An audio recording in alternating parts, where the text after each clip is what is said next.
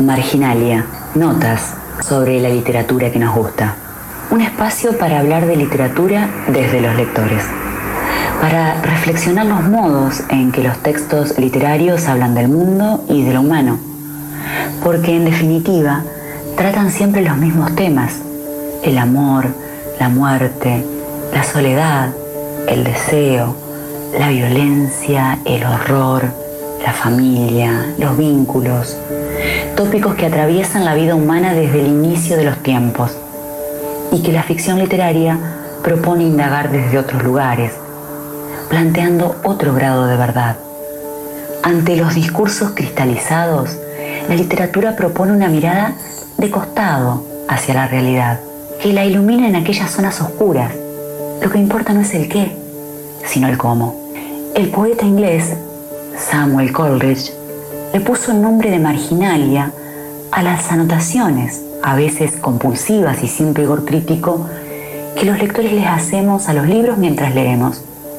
Notas de lecturas que hablan del texto, pero también de nosotros mismos, de eso que la lectura literaria provoca en nuestros cuerpos, de la incomodidad que genera, de los límites que desplaza, del, parafraseando a Kosarinsky, pasaporte a la libertad que nos concede.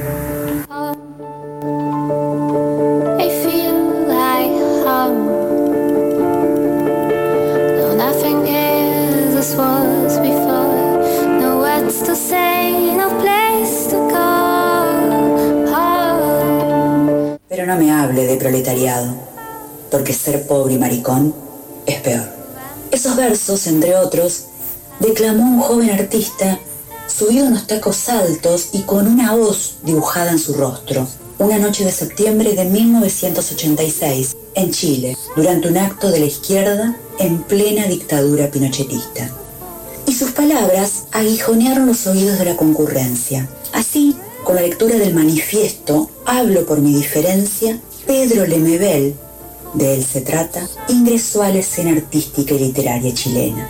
En Marginalia de hoy visitaremos algo de la escritura de este enorme escritor y artista. Lemebel marcó la cancha de entrada, levantó la voz y dejó en claro que estaba dispuesto a poner el cuerpo para que la democracia sea un lugar posible para todos. Porque si alguien sabe de miedo, es la marica que sufre el escarnio público, la violencia, la indiferencia. Y él lo vivía en carne propia. Dice en otro pasaje del manifiesto, la gente guarda las distancias. La gente comprende y dice, es marica, pero escribe bien. Es marica, pero es buen amigo. Súper buena onda. Yo no soy buena onda. Yo acepto al mundo sin pedirle esa buena onda. Tras ese primer texto vinieron muchos otros. Y de a poco el conservador campo literario del país vecino tuvo que dejarlo entrar. Los suyos fueron, sobre todo, las crónicas esa escritura bastarda y pastiche como él mismo definía.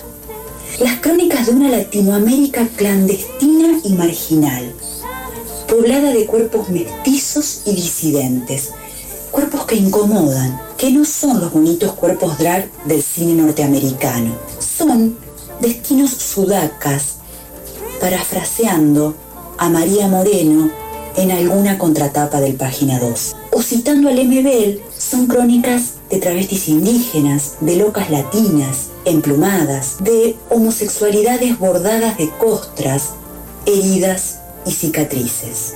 De entre todos sus libros hay dos, diría, imprescindibles, ambos cubiertos de marginalias postlectura.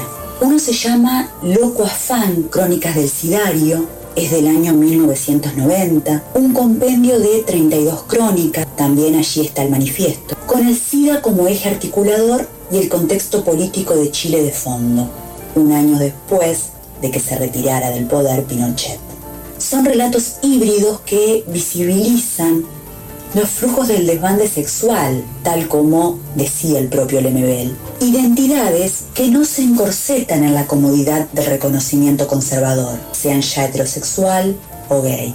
Porque el escritor entendía que, y acá lo cito textual, lo gay se suma al poder, no lo confronta, no lo transgrede. Propone la categoría homosexual como regresión al género. Lo gay acuña su emancipación a la sombra del capitalismo victorioso. Apenas respira la horca de su corbata, pero asiente y acomoda su trasero lacio en los espacios coquetos que le acomoda el sistema. En 1990 planteaba esto Lemebel, pero a la academia a nuestras universidades latinoamericanas, recién llegó el debate cuando Judith Butler y otras teóricas de renombre lo enunciaron. El otro libro imprescindible es el de sus entrevistas, publicadas bajo el título de Lemebel Oral en el año 2018, porque allí son visibles sus teorizaciones y el esfuerzo por sostener una posición dentro del campo intelectual chileno y latinoamericano. Se considera a sí mismo el mejor cronista de Latinoamérica.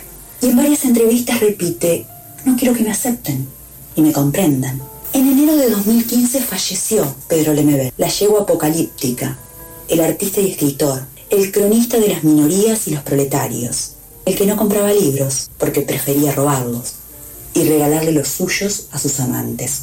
Pedro Lemebel nos dejó sus textos y sus sentencias filosas como los tacones que en cada ciudad de nuestra América Latina caminan las calles sin ocultar sus cuerpos deseantes. Y aún hoy sigue siendo tan necesario leerlo.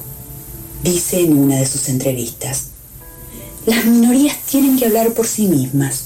Yo solo ejecuto en la escritura esa suerte de ventriloquía amorosa que niega el yo, produciendo un vacío deslenguado de mil hablas. Este sistema exhibe a veces a las minorías en el marco cristiano de la piedad, como para decir, desde la superioridad hetero, blanca, occidental, que es bueno que aparezcan estas escorias, somos tolerantes, es políticamente correcto. Año 2022. Pedro Lemebel y sus crónicas bastardas siguen siendo imprescindibles.